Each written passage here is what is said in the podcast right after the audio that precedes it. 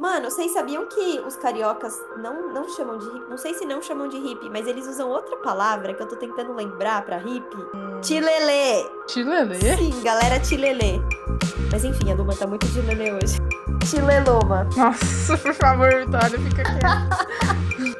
Acaba, corta lá, Luma, no, numa parte aí, tá bom? Te vira. Mas assim, tá, Calma que eu acabei. tá bom, desculpa. Levei patada aqui, ó. Assim como. Amiga, tocou aqui também. A gente tá no mesmo raio. A gente tá no mesmo raio. Nossa, puta que pariu. Como é que eu explico isso agora? E é isso que eu entendi. Com Ares, está passando por peixes e o próximo será aquário.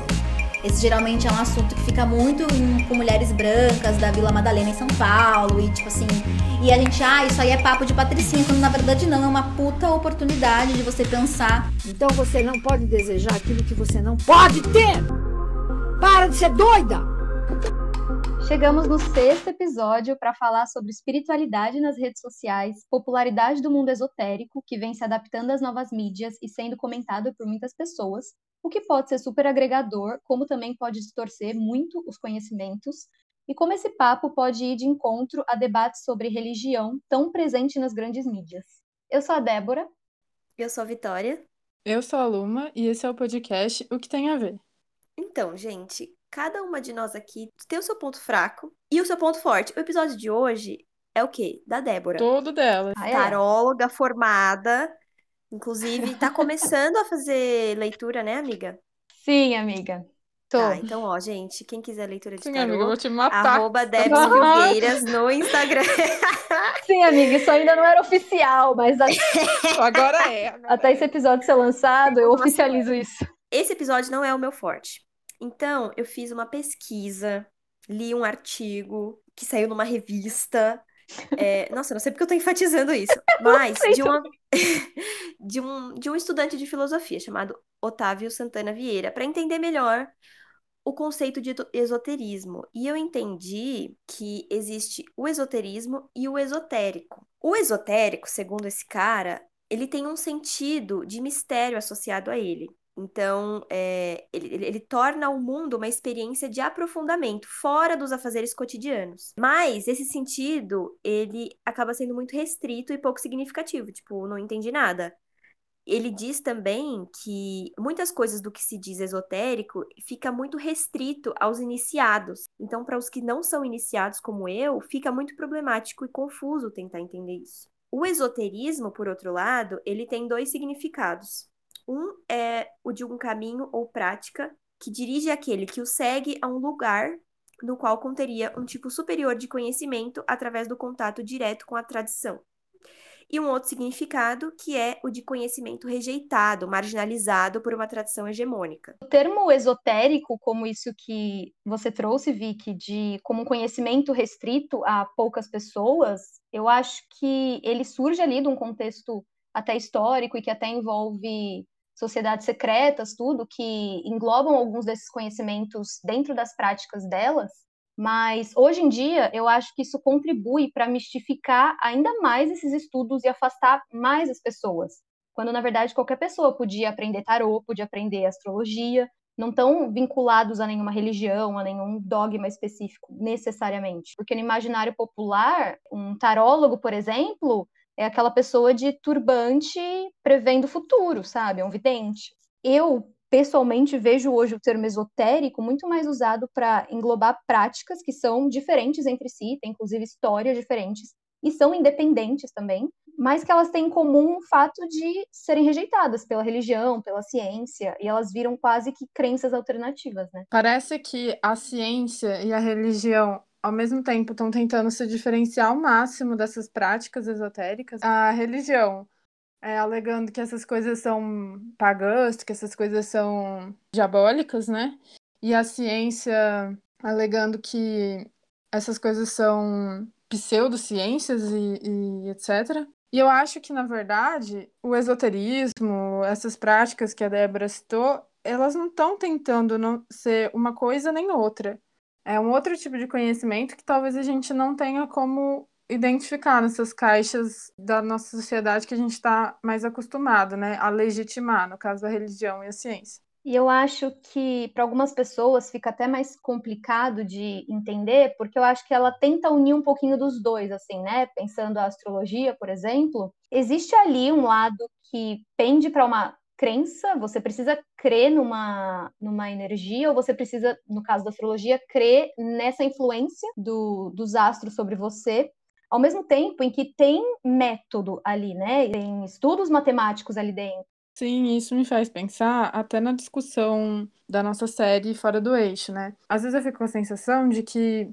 E a gente vai falar de práticas que, que retomam isso com muita ênfase é, a busca por conhecimentos ancestrais, conhecimentos não modernos, né? Pensando em sociedades que, entre muitas aspas, a gente chama de primitivas. Às vezes a gente tenta classificar coisas que não encaixam na nossa sociedade ou que conhecimentos que não compõem aquilo que a gente legitima em inferior, classificando nesses nomes, tipo místico, magia, bruxaria, esse tipo de coisa, né? Eu acho que até isso vira uma, uma questão quando a gente pensa que eu, pelo menos, assim, estou falando pelas pessoas que eu conheço, ninguém quer estudar esoterismo, as pessoas querem estudar práticas dentro disso. Uma pessoa quer estudar alquimia, uma pessoa quer estudar tarô, uma pessoa quer estudar astrologia.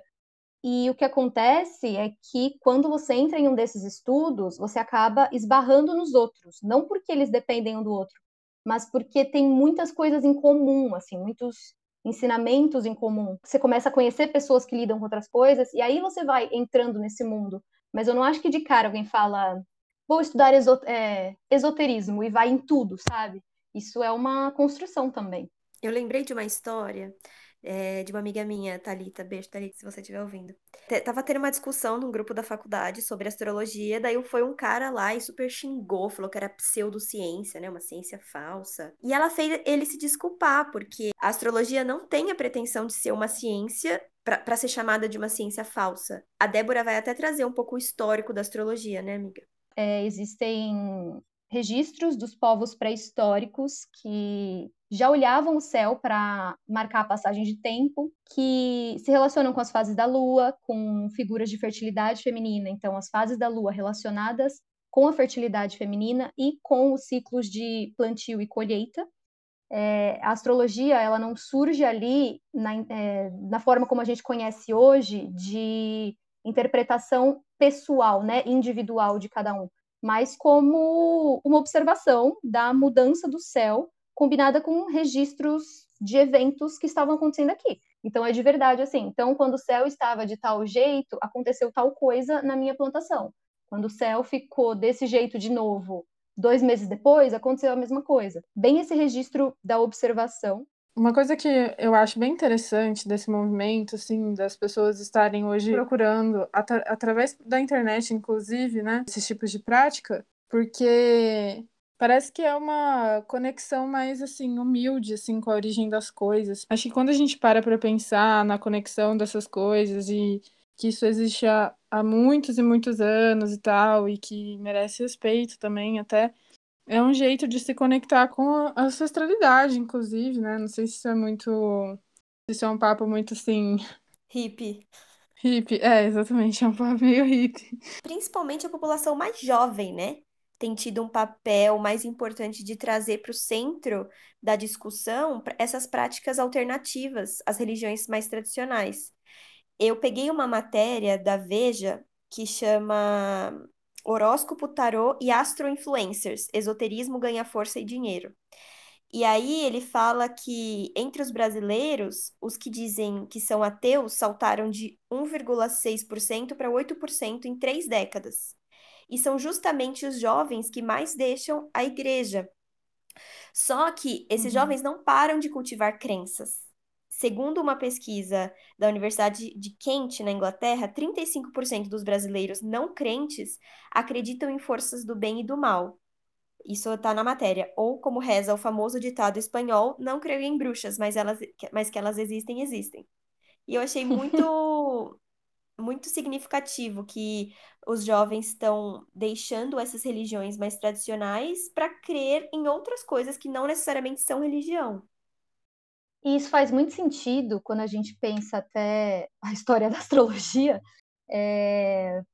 que, meu, é de antes de Cristo que essas, essas observações começam, e ela existe até hoje porque existe essa procura, né? E existe esse resgate. Ela teve momentos de, assim, quase, entre aspas, desaparecer, principalmente em relação à, à igreja e depois ao, ao iluminismo, mas ela tá aqui, sabe? E ela volta porque existe essa, essa procura também, esse retorno.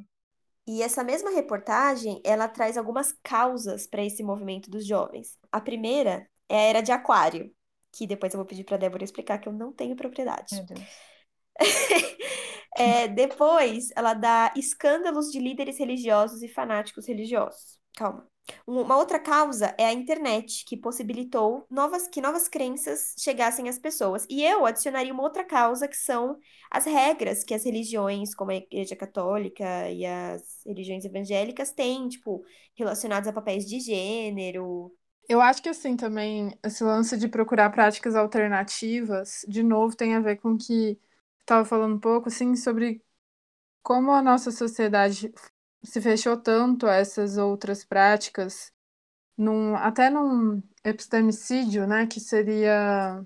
É, a, é tornar não legítimo um conhecimento que não é o seu.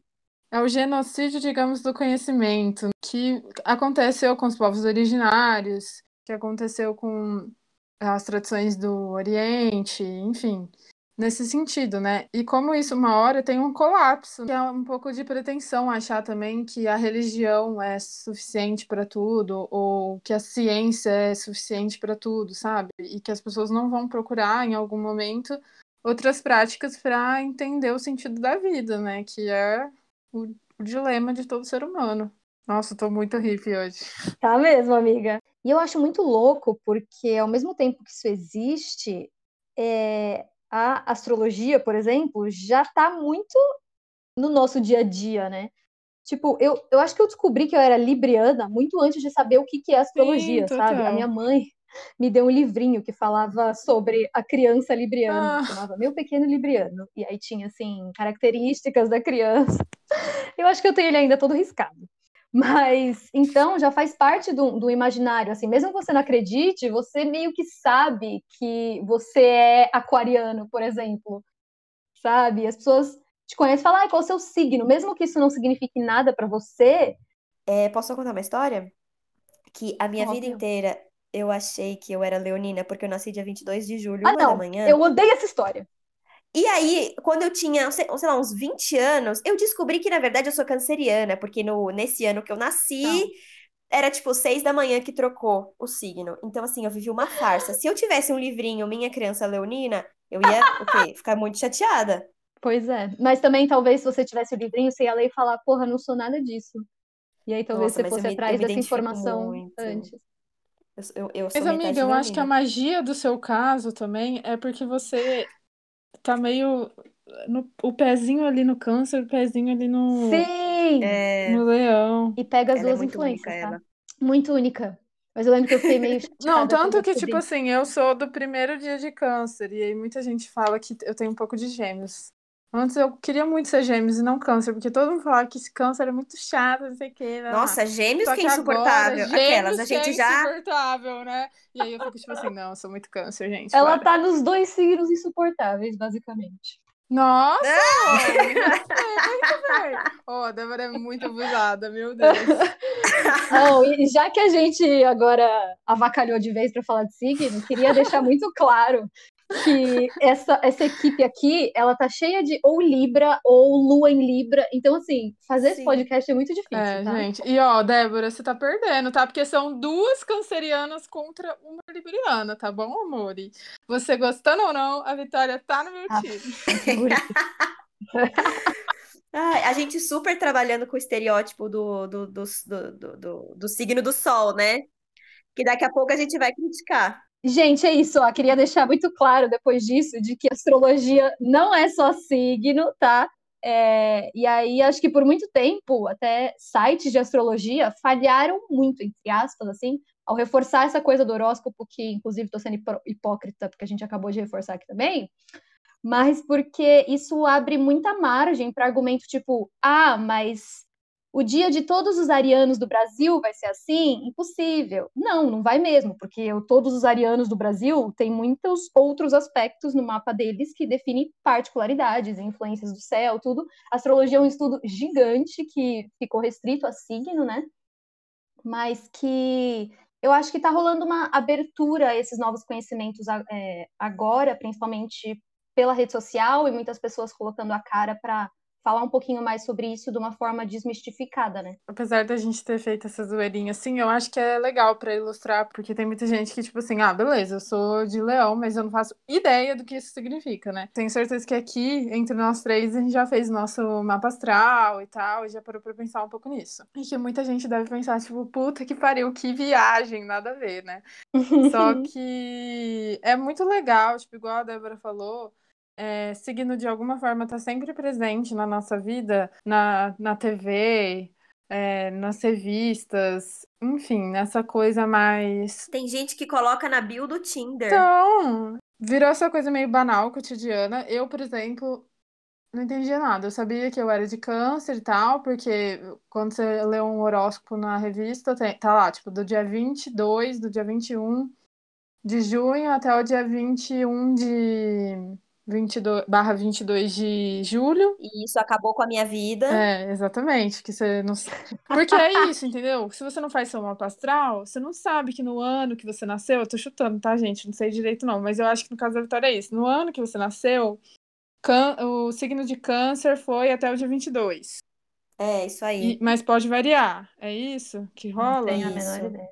É. Tipo, na hora que eu nasci, o céu tava de um jeito que vai, um ano depois o céu tava diferente naquele mesmo dia, naquela mesma hora, sabe? Porque Não, é, eu acho que é isso, tem mais lá, a também ver. essa parte É. tá chutando. Ah, tá. Não, eu acho que tem mais a ver até com o horário, assim, tipo, o horário que você nasceu, o exatamente. signo já tava. Então, se você não faz o seu mapa astral certinho, mano, é o que a Débora falou, não faz sentido nenhum, né? Que o dia do, do, do aquário, de todos os aquários do mundo, vai ser Todos os aquarianos de vão perder o jeito, emprego. né? Exato, Aquela semana. coitados. Porra, Metade da coitados. população. Ah, e sabe uma coisa que me deixa muito irritada? Tem um canal no YouTube que chama Deboche Astral. E Ai, eu amo. tá, mas tem, eles fazem coisas sketch, eles têm vários vídeos, vários tipos de vídeos. Eu acho que tem uns que são mais completos e tal, mas tem um outro que é tipo assim, ai, signos atravessando a rua, signos de TPM, signos sei lá. E aí eles fazem poucos segundos de cada signo. E, mano, eu fico muito puta porque o canceriano, ele tá qualquer coisa, Só atravessando chora. a rua, no mercado, transando, na fila do pão, ele tá sempre chorando. Mano, que Amiga, porra. assim como o Libriano tá sempre indeciso, o Ariano tá sempre puto. Exato, exato, mas eu acho Puto. mano, é muito previsível, tipo, eu já sei o que que vai ter, por que que eu vou assistir se eu sei o que, como que cada signo ele vai, ele vai atuar lá pra se comportar? É, o meme, eu acho que ainda se mantém no estereótipo, porque é o estereótipo que é engraçado, né? Então, pra ser engraçado, se mantém nisso, assim. É, mas o meme, ele tem fases, né? Tipo, já, a fase, a fase já acabou do canceriano que chora. Vamos pra próxima. Vamos pro rancor. Isso. Ah, rancor, vai cagar. Estereótipo número dois. Oh, mas assim, tipo, tem alguns, eu acho que tem alguns hum- hum- humores, tem alguns humores que são muito bons, assim, inteligentes nesse sentido, que aí quando você entende um pouco mais do rolê todo, você fala, véi, tá bom, faz sentido, eu sei que é um estereótipo, mas eu tenho esse traço em mim. E aí, sei lá, eu só tô querendo acreditar mesmo, gente, não tem ciência que explique isso não, é, é É vontade de sentir parte de alguma coisa. Nossa, é, isso que você falou do eu só quero acreditar foi muito difícil pra mim quando eu comecei a estudar o tarô, assim, porque tarô é um jogo de cartas que você tira ali e pede um aconselhamento, interpreta, cada carta tem a sua interpretação é, baseada em símbolos arque- é, arquetípicos, enfim. E eu ficava muito, tá, mas como é que isso funciona? E até eu entender que, na verdade, assim, ninguém sabe exatamente como funciona, Cada pessoa pode acreditar em alguma coisa. Alguém pode acreditar que existe ali uma divindade atuando, pode acreditar que é energia, pode acreditar que Até que, assim, na verdade, quem faz o significado é a gente mesmo. Então, tipo, você só tira ali aquela carta e você faz aquele conselho caber na sua vida e tudo bem. Tanto a religião como o esoterismo, questões mais de espiritualidade, de fé, elas já estão há muito tempo na mídia, né? Agora a gente vê no Instagram e tal, mas há muito tempo, por exemplo, nas rádios, foram usadas por religiões, pelo esoterismo, como uma ferramenta de comunicação há muito tempo. Um exemplo é a Rádio Mundial, que lançou a maravilhosa Sense Márcia, com os memes dela, tipo, para de ser doida. Não sei se vocês acompanham, gente. A gente vai postar na semana desse episódio, a gente vai postar memes da Sense Márcia, que vale muito a pena. Mas é, essa Rádio Mundial é uma emissora de rádio é, que desde 1993 existe e fala de esoterismo. Não tem nenhuma religião, é esoterismo mesmo. Várias rádios católicas, evangélicas que existem há muito tempo. Eu lembro, minha mãe sempre ouvia Padre Marcelo Rossi. E também na televisão, né? Tem vários canais específicos de religião, como Rede Vida, TV Aparecida, Canção Nova, que minha avó assistia muito e os, de, os evangélicos, Rede Gospel ou a Espírita Mundo Maior. Um canal que é evangélico, mas o seu conteúdo não se limita à religião, é a Record, do Edir Macedo. Essa pessoa lixo. A mídia, para mim, tem ali, ao mesmo tempo, e isso eu incluo a internet também, ao mesmo tempo, ela lida com duas coisas muito opostas, assim, que eu acho que é de democratizar, no sentido em que mais pessoas têm mais contato com esse conhecimento, ao mesmo tempo em que ela democratiza de uma forma muito estigmatizada, sabe? E voltando a Edir Macedo, que eu sei que ele é, né, não sei comentários, mas assim, gente, ele é do, ele, é, ele, é, ele fundou a Igreja Universal do Reino de Deus e ele tem um canal de TV. Isso, isso, vocês não ficam chocadas? Acho que não mais. É. tá tudo tão ligado assim, né? E que aí a gente pode entrar em outro papo também, que é como isso foi parar na política Exatamente. muito forte, né? Mas é. Não, mas é só para citar, o sobrinho dele é o Marcelo Crivella, né, que foi preso, ex-prefeito do Rio, e ele fez o maior palanque pro Bolsonaro em 2018. Mas tudo bem, fecha parênteses, não vamos entrar nesse assunto, porque aqui a vibe tá lá em cima. Depois da televisão, veio a internet, e aí eles entraram totalmente nesse nesse domínio também. A internet, no caso da religião e, e também dessas outras práticas, ela despertou assim tanto transformações mais liberais no sentido de tipo não conservadoras e as conservadoras, né? Então despertou certo extremismo assim na religião, né? Tanto que dá para ver muito isso na política, mas também facilitou o encontro de, por exemplo, católicas feministas, é, evangélicas feministas, a comunidade LGBT dentro da religião, discursos que fugiam um pouco disso, como eu achei um artigo um artigo da Fabiola Roden, acho que eu tô falando o nome dela certo. É, o título é Feminismo do Sagrado, que fala da, de mulheres que fizeram teologia e que se aproximaram do, do feminismo e, e, começaram a tipo juntar essas duas, duas discussões assim. Isso ela tá é um estudo da década de 90, mas a gente pode pensar que isso se expandiu e muito na internet. Eu nunca esqueço de uma foto que eu já vi que é católicas pelo é, pelo direito de escolher, alguma coisa assim, que elas falam pela, é, tipo, como a Maria foi consultada para ter Jesus, assim, então é, é, nesse sentido, assim, que elas lutam pela, pela escolha das mulheres e tal. E como isso é uma necessidade, né, cada vez maior, porque uma pessoa ela não precisa abandonar sua religião para ela acreditar que mulheres precisam ter direito ao aborto, ou ela não deveria precisar, né? Então eu acho que as pessoas elas vêm flexibilizando isso cada vez mais e as crenças elas se cruzam, né? Também um católico pode tirar tarô. Tarô, inclusive, tem figuras católicas nas cartas. Então, as coisas é, não é cada um na sua caixinha, né? Cada vez mais eu percebo o quanto a gente dá nomes diferentes para sentimentos e crenças muito parecidas, sabe? Se entre as próprias religiões isso acontece, nessas correntes também vai acontecer, né? O lance do sagrado feminino, para mim, também é bem simbólico. As mulheres que estudam isso falam, sim, sobre a deusa, as deusas que, e tal, né?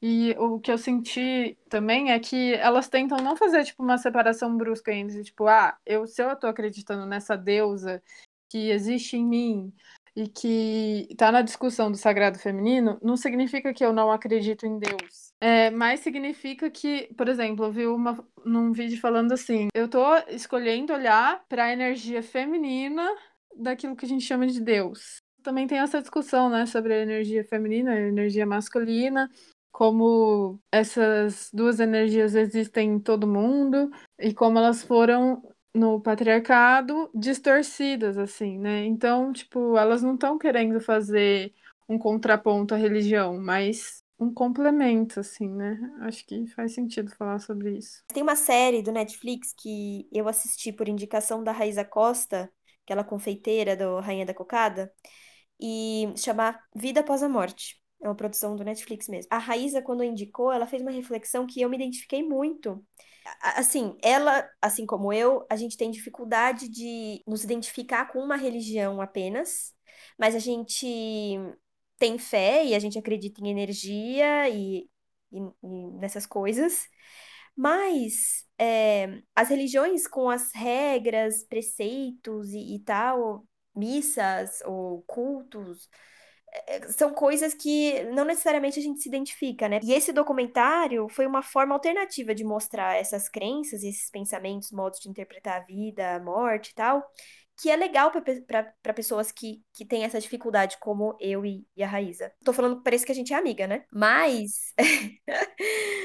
muita coisa existe na internet e no cinema que ajuda essas pessoas a se aproximar desses temas sem, sem que isso tenha uma carga de religião. Porque não, não precisa ser da religião, né? Essas formas de, de pensar, de interpretar e de querer de querer ter um certo ritual ou, ou alguma coisa assim que eu não, eu não, estou sabendo nem nomear, mas sem estar tá ligado necessariamente à religião. E ela falou uma coisa que isso foi uns stories que ela fez. E aí ela trouxe uma pessoa que eu não lembro quem é o nome, mas que é um ateu famoso e que ele fala assim, meu, tem duas mil e poucas religiões no mundo. E a pessoa que acredita em uma só e que acredita que todas as outras 1999 estão erradas, elas são muito parecidas com o ateu também. Porque o ateu, ele, ele, ele nega duas mil religiões. E, e a pessoa que é fanática religiosa, ela nega 1999 religiões. E eu fiquei, nossa, eu fiquei com isso na minha cabeça e, e gostei. E eu indico esse documentário para quem curte essas coisas. Acho importante dizer que tudo isso que você está falando se encaixa numa ideia de espiritualidade, né? Que não necessariamente está ligada com, com religião. É, a espiritualidade ela vem dessa busca por um, por algo, por uma conexão com algo que é, vai além de si mesmo, mas que ela pode se manifestar de formas muito diferentes para cada pessoa. Assim, você encontra essa conexão de N formas, e às vezes você não consegue dar um nome para elas, e acho que tá tudo bem também. Nossa, sabe? eu acho que era isso que eu queria falar: espiritualidade. Nesse momento, a gente consegue ver, tipo, a variedade de coisas que, que podem despertar a espiritualidade na gente, né? Para quem tem essa vontade, no caso. E eu me identifico bastante com o que a Vicky disse, assim. Como a gente tanto aprende também, acho que isso pode ser um problema, né? A gente aprende muito que a gente precisa ver um sentido na vida, não sei vocês, né, no caso, mas em famílias religiosas principalmente, né? A gente precisa ter Deus na nossa vida, a gente precisa é, ter uma fé, a gente precisa ter uma religião.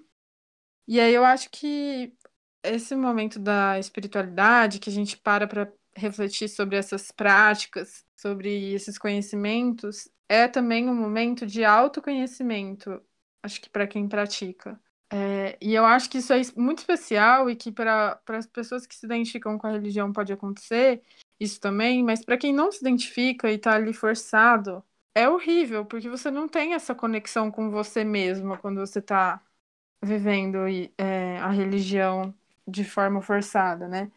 E aí eu acho que para quem busca e se identifica e gosta dessas práticas, meio que preenche esse vazio que ficou porque porque você não tem, digamos, Deus na sua vida, né? Não tem uma religião certa eu acho que você usou a palavra-chave, assim, para tudo isso que a gente está falando, que é autoconhecimento. Eu acho que hoje é um dos grandes motivos das pessoas, dos jovens, assim, principalmente, não quero falar por outras gerações, assim, mas um dos grandes motivos que eu vejo as pessoas se aproximarem mais de uma espiritualidade ou buscar tirar um tarô ou qualquer coisa assim, que é muito um autoconhecimento. Então, como que que eu tô lidando com isso? E, e também eu acho que a nossa geração, ela tá muito imersa no, no, no material, né, na rede social, no, no que, na verdade, desvia a gente do autoconhecimento. E isso é uma, é uma, é uma vontade de resgatar isso, né? De resgatar algo que é muito mais simples, muito mais interior e que é tão precioso, né? Tão necessário. E eu, por exemplo, no, no tarô, é, eu entrei muito mais com essa ideia de eu quero muito conhecer esse universo e e virou assim, é um grande autoconhecimento, é gigantesco, e é assim, soco atrás de soco, e você vai, na verdade, pegando gosto pela coisa, sabe? Porque isso te abre muita, muitas camadas de você mesmo. Eu fiz psicoterapia muitos anos, né? E aí eu parei no começo, no começo não, no meio do ano passado, né? Que agora já é ano passado. Ainda é estranho falar que 2020 é ano passado, né? Mas parei no ano passado. E aí, tipo, eu já tinha esse interesse por esse, pela astrologia, achava muito interessante o tarô. Até na psicoterapia eu trabalhei bastante essa coisa do, digamos, o autoconhecimento no feminino, os conhecimentos sobre os meus ciclos menstruais e tal. Mas aí eu senti assim, é, parece que é também uma outra forma de terapia, sabe? E também é legal pensar, além de, tipo, dar outras formas de entender a fé, além da religião, parece que nesses, nessas práticas que exigem muito autoconhecimento, parece que são práticas alternativas de terapia, né? Como existe a musicoterapia, sei lá, coisas mais, digamos, científicas, mas também existem essas que são muito ao mesmo tempo que são coletivas, são muito individuais, né? Que você passa por essa reflexão meio que necessariamente de si mesmo, né? Você pode olhar para a uhum. astrologia e falar, ah, tá, foda-se, não faz sentido nenhum. Mas você pode olhar também como uma busca de, de se entender, uma busca de ver o que faz sentido para você, como tá a sua vida, tipo, porque uma coisa legal do mapa astral para mim é porque a gente para para olhar digamos, para todas as esferas da vida, né? Então, você vai olhar para sua vida amorosa, você vai olhar para para sua vida profissional, você vai olhar para sua vida familiar, essas várias camadas da vida, né, que às vezes a gente não para para pensar muito bem. E sei lá, para mim tá sendo uma ótima ferramenta de autoconhecimento e acaba sendo bem terapêutico, assim. Outra coisa também que nesse sentido, nesse mesmo sentido, me faz parar por olhar para mim, gente, nada a ver, né? Mas é, eu tô fazendo um planner, um bullet journal, e nossa, isso tá sendo, tipo, incrível, assim. É um, um momento que. Até a mandala lunar também, que é. Acho que a Débora faz, né, Débora? Uhum. Ia falar sobre ela agora. É, que, tipo, é um momento que você para pra se planejar, é um momento que você para pra, tipo, como é que eu tô agora? Como é que eu tô hoje? Como é que eu quero estar amanhã? Como é que eu estive ontem, sabe? Tipo, esse momento você para pra, pra se analisar, assim. Ai, vai ser um momento meio confissão, assim. Uhum. É, eu faço muito das suas palavras. É, então, eu faço muito das suas palavras as minhas, assim, também. E mais do que isso, esse acompanhamento, ele é um momento de análise, né? Ai, como é que eu tô? Ai, eu tô um pouco aflita por causa disso, disso e disso. Não, mas isso não é sentimento. Como é que você está? Está com ódio? Você está com. Isso de responder, né? Não é? Então, e aí eu acho que quando a gente começa a, a fazer essa análise e escrever para si mesmo, como você trouxe a ideia do, do bullet journal, você é obrigado a olhar para isso, assim, para além da descrição dos fatos, né? Esse vídeo da Nathalie Neri é fenomenal, porque eu amo a Nathalie Neri, porque ela é toda mexicona também, sabe? Tipo, aromaterapia e tal. Tilelê. Só que ela consegue. É, tilelê. Só que ela... Do nada, a Vitória apareceu. Nossa, eu tô, eu tô em silêncio há muito tempo. Aí eu falei, aí ah, vou fazer uma tá. participação. Tá. Mas enfim, a Nathalie Neri é perfeita, porque eu acho que ela consegue ligar esses assuntos às questões sociais, às questões de raça, Sim. de classe, de gênero. Ela foi explicar um pouco da mandala, tudo, e ela disse que a princípio ela estava com receio por ter algumas. Ela não se aprofundou nisso, né? Mas ela disse que algum receio por estar tá ligado a um. Discurso sagrado feminino também, né? Exato, toda essa ideia de sagrado feminino, ela Eu acho É uma que mulher mu- normalmente branca, cis, né? sim, então falando do lugar dela de mulher branca cis, que a busca do seu sagrado feminino é muito diferente da busca do sagrado feminino de uma mulher negra, por exemplo. Sigam essa mulher, porque ela é maravilhosa, assim, eu sou apaixonada na Nathalie Neri. Tipo, ela transformou muito minha vida, assim, quando eu paro pra pensar, eu faço muitas coisas porque eu ouvi a Nathalie Neri falando. Astro É, eu comecei a escrever pra mim por É. causa dela também. Mas, quando a gente pensa, assim, na mandala lunar em si, tirando a marca, né, que é fazer aquele Uhum. diagrama, né, Mandala lunar é de fato uma mandala com todos os dias do mês e a fase da lua, e ali você descreve principalmente a sua menstruação, assim, você faz um acompanhamento então. da sua menstruação ao longo do mês. pode ser feito o acompanhamento da menstruação, o que reduz muito o uso a, a mulheres cis, né? Só Mulheres com que útero, exato. isso, isso, só que assim, é, também pode ser feito, como você estava falando antes, lá no começo, né? Sobre como surgiu a astrologia e tal. É muito, pode ser muito usado também, tipo, homens podem usar, mulheres trans podem usar, pessoas no geral podem usar para pensar assim, se você tem algo de cíclico, né? Se você consegue entender padrões nos seus sentimentos, é, no seu corpo, na sua vida, que, que estão conectados de alguma forma às fases da lua, né? Mas assim, eu fiquei pensando também que eu, nossa, eu super concordo com, com tudo que vocês estavam falando, de que pode ser super terapêutico essas práticas também, porque você vai se autoconhecer, eu acho assim, acho isso assim ótimo. Mas também esse rolê do sagrado feminino é, é- criaram uma indústria, né, para para as mulheres comprarem itens do sagrado feminino. Então, vendo esses perfis de Instagram mais místicos, voltados para o sagrado feminino ou não, astrologia, meditação e tal, eu percebo que eles sempre oferecem alguma coisa, tipo. E aí tem um termo que chama pink money, dinheiro rosa, que é o valor em dinheiro que mulheres gastam a mais em produtos femininos, entre aspas, produtos que existem as versões masculinas que são iguais, só que eles fizeram o mesmo produto, versão feminino, é, rosa, enfim. E as versões masculinas, elas geralmente são mais baratas. E aí criaram esse termo, né, pink money, é, para falar sobre esse valor a mais que as mulheres pagam em, por exemplo, desodorante feminino, gilete feminino, roupa feminina, é, coisas que em média são mais caras, mas que não têm benefício nenhum a mais. E aí, eu pe- pensando nesse rolê da, do sagrado feminino, é, por que que eu tenho que comprar a libertação feminina, o empoderamento, a conexão com a Gente. minha, com a minha ancestralidade? Comigo É, mesma, pagar né? um É. curso para aprender a, a me entender. E eu, eu até entendo que Uhum. tem, assim, é um produto diferente, não é, não é entrar no shopping e gastar dinheiro com qualquer merda. Uma ressalva que eu quero Que é fazer. questionável, né? Sim, Acho é que questionar. também. É isso, tipo, o que eu quero, eu não quero dizer que pessoas que se profissionalizam nisso, eu não tô dizendo que essas pessoas não Que merecem não pelos merecem. serviços. Não tô dizendo que tá errado elas oferecerem esses serviços, né? Mas só tentei, assim, problematizar essa nova fase do esoterismo na internet. E lembrando que é, negócios, rela- eu- isso é daquela reportagem que eu já mencionei, negócios relacionados ao misticismo, é, nos Estados Unidos, é, levantaram 2,2 bilhões de dólares. O ano eu não tenho aqui, mas enfim, é isso, levantou muito dinheiro.